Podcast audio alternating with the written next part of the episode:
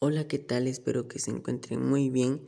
Mi nombre es Jesús Rosas y hoy les vengo a explicar sobre la primera batalla del Marne. Bien, la primera batalla del Marne fue una de las primeras batallas de la Primera Guerra Mundial, ya que tuvo lugar del 6 al 12 de septiembre en el año de 1914 en el valle del río Marne en el noreste de Francia, ya que en el trayecto de esa batalla, Francia tuvo muchas complicaciones ante la llegada de Alemania.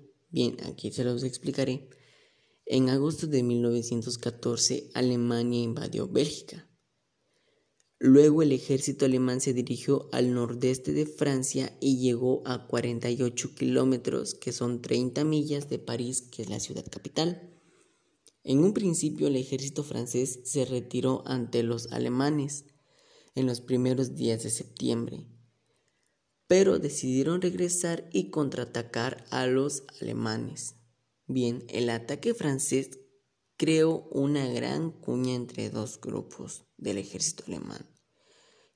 Las tropas británicas y francesas llenaron ese espacio y debilitaron a las fuerzas alemanas.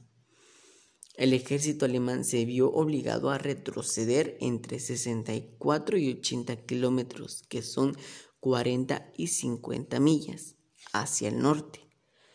Es ahí donde cavaron trincheras para protegerse y tener un lugar desde donde luchar. No solamente Alemania hizo una trinchera, no, también Francia hizo su propia trinchera. Ambos lados cavaron sus propias trincheras y desde esas zanjas defensivas lucharon durante gran parte del resto de la guerra. ¿Cómo fue que tuvo fin esta guerra después de todo eso?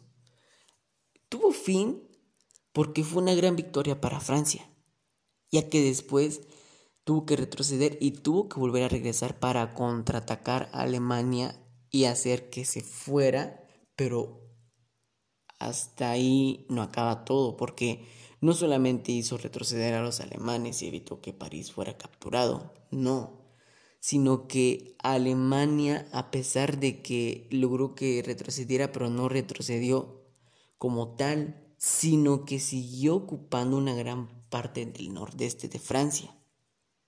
Espero que les haya gustado este tema, que les haya servido. Muchas gracias por su atención.